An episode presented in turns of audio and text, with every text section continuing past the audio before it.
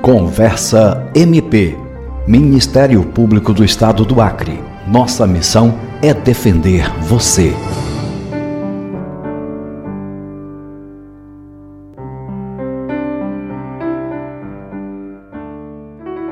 Movimento global 21 dias de ativismo pelo fim da violência contra a mulher começou no dia 20 de novembro e vai até o dia 10 de dezembro. O movimento busca sensibilizar a sociedade para o tema. Por isso, a nossa convidada do Conversa MP de hoje é a Procuradora de Justiça Patrícia Rego. Seja bem-vinda. Olá, sempre um prazer estar aqui no nosso podcast. 21 dias de ativismo pelo fim da violência contra a mulher, o que representa? A partir de agora, nós vamos estar trazendo essas temáticas da violência de gênero, da violência contra a mulher, da desigualdade de gênero na sociedade brasileira para a ordem do dia. É, a campanha que hoje é 21 dias de ativismo, lançada pelo CNJ no Dia da Consciência Negra, ela é uma campanha ampliada que se insere dentro dos 16 dias de ativismo, que é um movimento mundial né, trazido pela ONU para a discussão dessas temáticas no mundo. O CNJ trouxe os 21 dias, alargando esse período onde essa temática fica na ordem do dia, é, em razão da questão racial. Não é? é? inicia no dia da consciência negra, porque as mulheres no Brasil negras são as mulheres que mais sofrem violência. A gente pode trazer um dado, inclusive aqui do nosso estado do Acre. Né? No Acre, na sua grande maioria, quem morre vítima de feminicídio são mulheres negras, mais de 80%. São as mulheres negras no Brasil que sofrem mais violência obstétrica, por exemplo. São elas que sofrem mais violência sexual, são elas que têm menos acesso às políticas públicas e são essas mulheres que mais sofrem é, os efeitos dessa desigualdade. Então, o CNJ inaugura é, esses 21 dias dentro dessa ação mundial, que são os 16 dias de ativismo, para dar destaque e inserir é, nesse contexto a questão racial com mais proeminência. Então, nós vamos estar, e já estamos, né, desde o dia 20, onde se inaugurou os 21 dias, discutindo temáticas que tem uma convergência com o ODS né, 5, que é o Objetivo do Desenvolvimento Sustentável da ONU, que busca combater a desigualdade de gênero e a eliminação de todas as formas de violência contra meninas e mulheres. Então, a gente espera que a sociedade civil, o setor privado, as organizações públicas possam estar contemplando essa temática com discussões, com campanhas, mas principalmente com ações afirmativas no combate à desigualdade de gênero e à violência, toda forma de violência contra mulheres e meninas. A senhora acabou de citar é, dados do Acre e a gente gostaria de saber que ferramentas as mulheres acrianas podem contar né, para denunciar, para sair do ciclo de violência. É, antes da gente tratar da, das ferramentas, eu queria ressaltar um pouco esses dados. Né? A gente tem dito, repetido, e é importante que a sociedade saiba e tenha isso em perspectiva, que o Acre ocupa um lugar de relevância na violência de gênero. Nós uh, hoje somos, e já fomos durante muito tempo, o primeiro uh, estado uh, com a maior taxa de feminicídio no Brasil, Hoje nós estamos no terceiro lugar, mas é preciso ressaltar que, na realidade, não houve um decréscimo real. O que acontece é que o Brasil aumentou a sua taxa de feminicídio e nós acabamos por manter a nossa. Então a gente cai ali para um terceiro lugar. Esse ano nós já tivemos no estado nove feminicídios. O ano passado, durante todo o ano, nós tivemos 10 feminicídios. E esse ano nós estamos agora no final de novembro e tivemos nove. Então é possível que a gente sequer avance né, nessas estatísticas. Preciso ressaltar que há duas semanas atrás o Fórum Brasileiro de Segurança Pública divulgou algumas taxas de violência de gênero e o Acre foi o estado que teve a maior taxa de elevação de crescimento de violência sexual, que é uma chaga também, especialmente para meninas, para jovens, para crianças e adolescentes. Nós temos números assustadores na área de abuso sexual. E isso tudo passa por essa discussão da violência de gênero e da desigualdade. Nós temos uh, buscado avançar nisso, né, na prevenção, e aí é onde entram as ferramentas disponíveis, através de várias estratégias, né?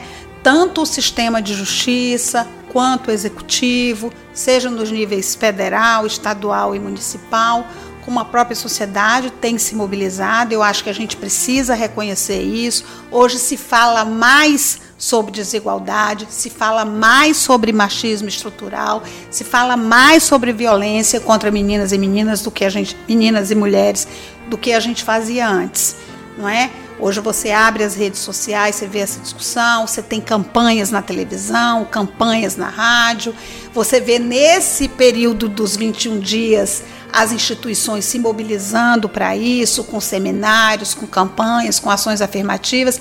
Eu acabei de voltar é, da, da Câmara de Vereadores de Rio Branco acabaram de fazer uma audiência pública para discutir um projeto de lei que trata de educação de gênero na escola, isso é um avanço. E, e a legislação brasileira, preciso dizer, é uma legislação muito, muito evoluída é, no combate à violência de gênero. É, nós temos que buscar implementar com mais eficácia isso para alcançar os resultados. Mas hoje as mulheres que sofrem violência podem contar com uma rede de proteção né, que existe e que precisa melhorar, com certeza, mas existe. É, as mulheres podem contar com uma série de ferramentas que tem na Lei Maria da Penha, que, como eu disse antes, é uma das leis mais muito evoluídas e mais é, é, a gente pode dizer que a Lei Maria da Penha hoje no cenário internacional talvez seja a lei mais avançada, né, no combate à violência é, é doméstica contra a mulher. Então, nós temos as medidas protetivas que são, de fato, bastante eficientes no resguardo da vida e da integridade da mulher. Eu posso até trazer um dado para isso. A gente tem um estudo hoje pelo Observatório de Gênero, aqui no Ministério Público, que mostra que é, as mulheres que foram vítimas de feminicídio, na sua maioria, esmagadora maioria, não tinham é, medida protetiva. Então, que a medida protetiva de fato é um instrumento eficiente para proteger a vida das mulheres. Nós, uma mulher hoje que sofre violência, ela pode contar com uma rede de proteção no Estado, ela pode se dirigir à delegacia de polícia fazer esse registro de ocorrência, pedir essa medida protetiva, eventualmente o seu agressor pode ser preso. Ela pode contar com uma rede de apoio psicológico no sistema público, que ainda é deficitária, mas ela existe. Ela conta com uma casa-abrigo, se ela precisar. Existem programas de proteção, como o programa da Avon, que não é necessariamente estadual, em que essa mulher pode ser abrigada temporariamente.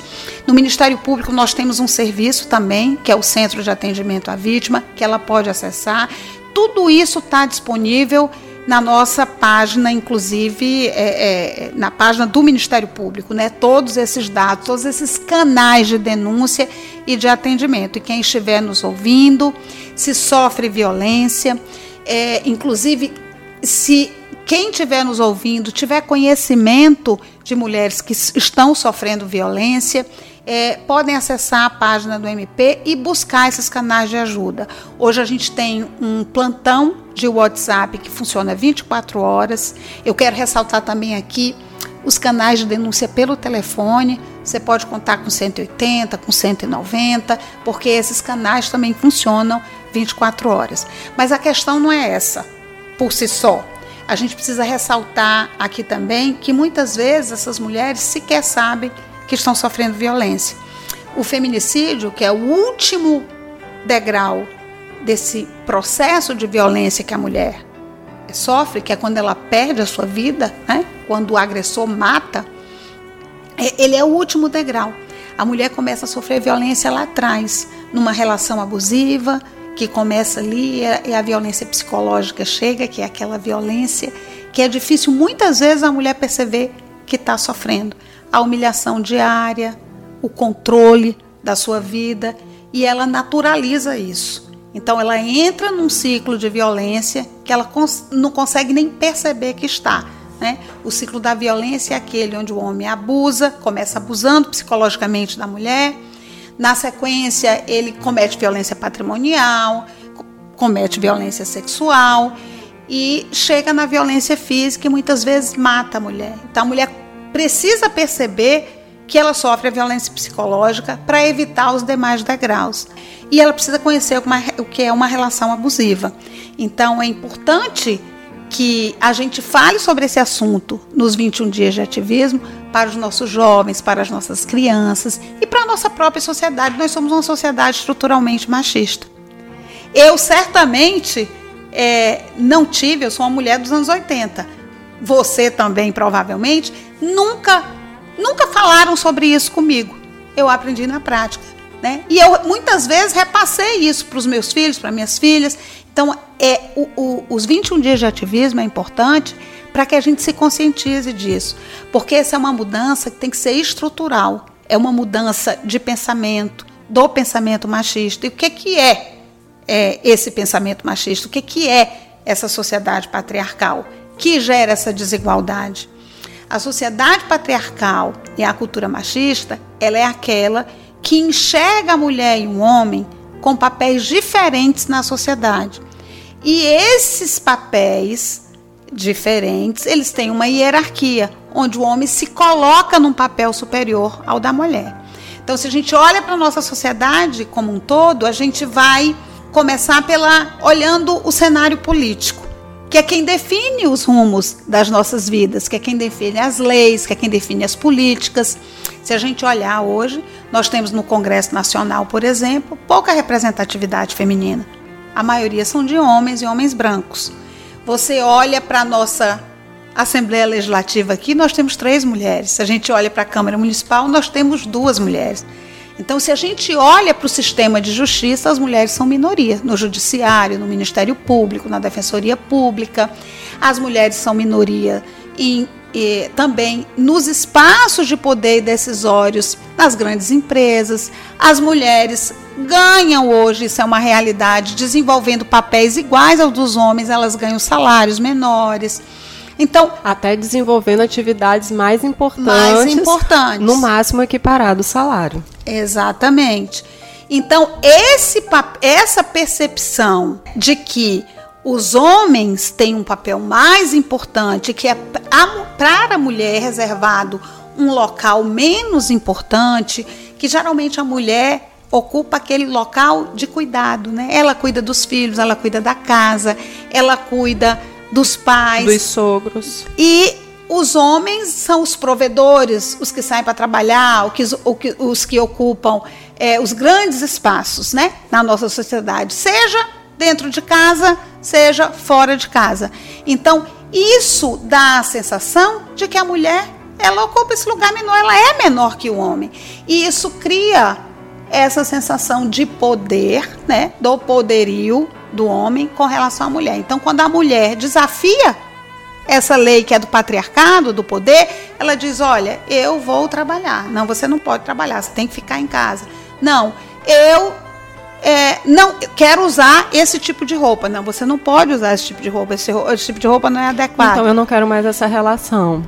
E aí, exatamente, não, eu não te quero mais. Eu quero uma outra relação. E ele não aceita e ele acha que pode bater, ele acha que pode matar, ele quer submeter a vontade dessa mulher sobre o seu corpo, sobre a sua vida, a dele.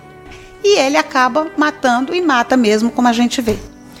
O Conversa MP de hoje foi sobre os 21 dias de ativismo pelo fim da violência contra a mulher e a nossa convidada foi a Procuradora de Justiça Patrícia Rego. Obrigada pelos esclarecimentos. Eu que agradeço e eu espero que a gente possa estar de fato sendo ativa nesses 21 dias de ativismo, falando sobre patriarcado, falando sobre machismo, falando sobre desigualdade de gênero e falando principalmente das violências que as mulheres sofrem todos os dias nesse país, para que a gente possa ter no futuro uma sociedade mais igual, mais pacífica, mais fraterna. Porque eu sempre tenho ressaltado que para a gente buscar uma cultura de paz, a gente precisa estabelecer a paz nos lares, na família. Porque se a gente não tem paz na família, a gente jamais vai conseguir transferir isso para uma sociedade. Então, para termos uma sociedade de paz, nós precisamos buscar essa paz nos lares. O Conversa MP fica por aqui. Se você tiver sugestões ou dúvidas, basta mandar e-mail para dircom.mpac.mp.br. Você ouviu Conversa MP, Ministério Público do Estado do Acre. Nossa missão é defender você.